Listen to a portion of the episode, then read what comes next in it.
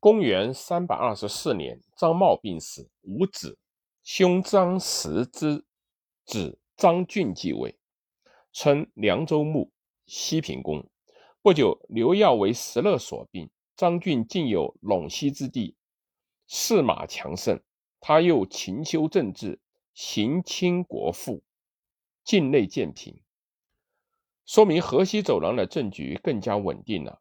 这时，西域诸城邦都派使者送来方物，其中有汗血宝马、火浣布、风流、孔雀、巨象等及诸珍异品两百多种。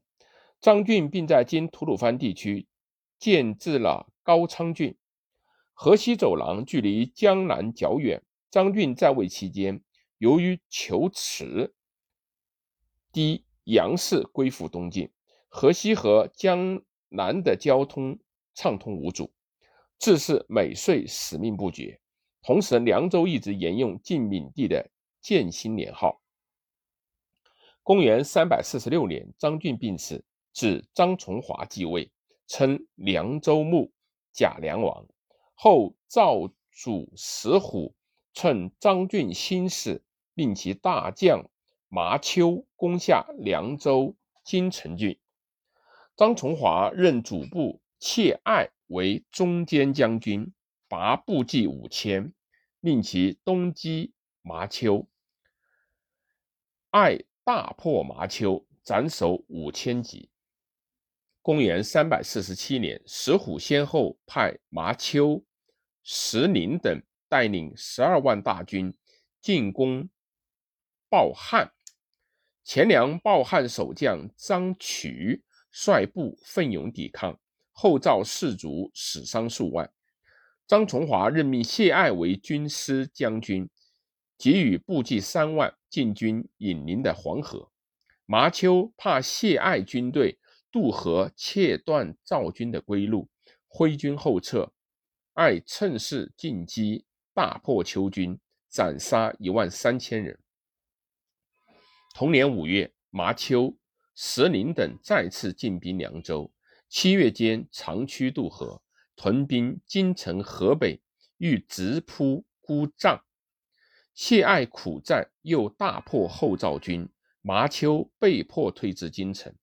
石虎所说的麻丘连战连败，还不死心，命令东宫卫士高丽一万人折戍凉州。增援麻丘军，高丽都梁独在雍城举起反赵的大旗，众至十万，鼓行而东。虽不久失败，但暴君石虎筹不得病，很快病死。后赵王朝从此瓦解。钱粮在抗击后赵的战争中获得胜利。公元三百四十九年，凉州官署共上。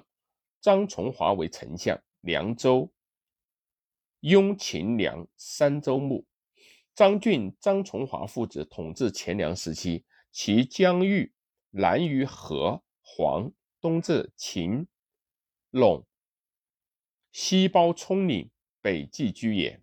这是前凉政权兴盛的时期。公元三百五十三年，张崇华病死，子耀宁继位。年才十岁呀！崇华庶兄张作辅政，玄废张耀宁。张作自称为凉州牧、凉公，明年又自称为凉王。作淫虐暴乱，人人愤怨愤。张作有族人张冠为河州刺史，镇暴汉，兵力颇盛。公元三百五十五年，张作遣将偷袭暴汉。反为张冠所败。张冠进兵孤帐，张作拒阵，怕城下又拥立张耀岭，派人杀害了张耀岭。敦煌人宋混、宋成兄弟在孤帐西面合兵一万余人，响应张冠，攻破了孤帐城。张作被城下所杀。张冠进入孤帐，立张耀宁弟张玄亮为梁王。张冠自为都督中外诸军事、尚书令、凉州牧，以张浑为尚书仆射。这时，张玄亮年才七岁，钱粮政权实际掌握在张冠和宋浑等人手中。过了几年，到了公元三百五十九年，张冠、宋浑两人火并，宋浑杀了张冠，代冠而辅政。张玄亮取消梁王称号，改称凉州牧。公元三百六十一年，宋浑病死，宋成代兄辅政。同年，张玄亮的族人张。雍起兵杀宋城，自为中护军，以张崇华之弟张天赐、张天锡为中领军，两人一同辅政。张雍又因骄纵专横，被张天锡所杀。公元三百六十三年，张天锡暗杀玄亮，自为凉州牧、西平公。从三百五十三年，张崇华病死，到三百六十三年，张天锡自立。这十年间，钱粮统治阶层上层争权夺位，自相残杀，钱粮政权逐步走向下坡路。张天锡取得政权后，荒雨声色，不恤政事，并不能挽回钱粮的颓势。而当时正是前秦王朝强盛的时期。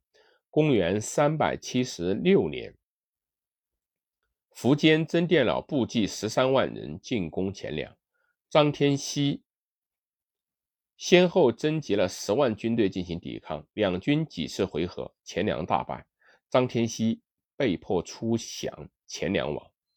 钱粮虽然也是封建地主阶级所建立的地方割据政权，但他始终对东晋表示了忠诚，并且。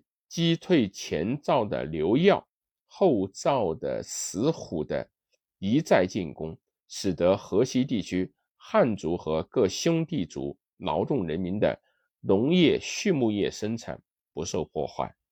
中原流亡到河西地带来的人民也得以安定下来。河西走廊也就成为发展当时汉族先进文化的重要据点。张氏的钱粮完成了这个历史任务，是应该予以肯定的。钱粮九主立国凡七十六年。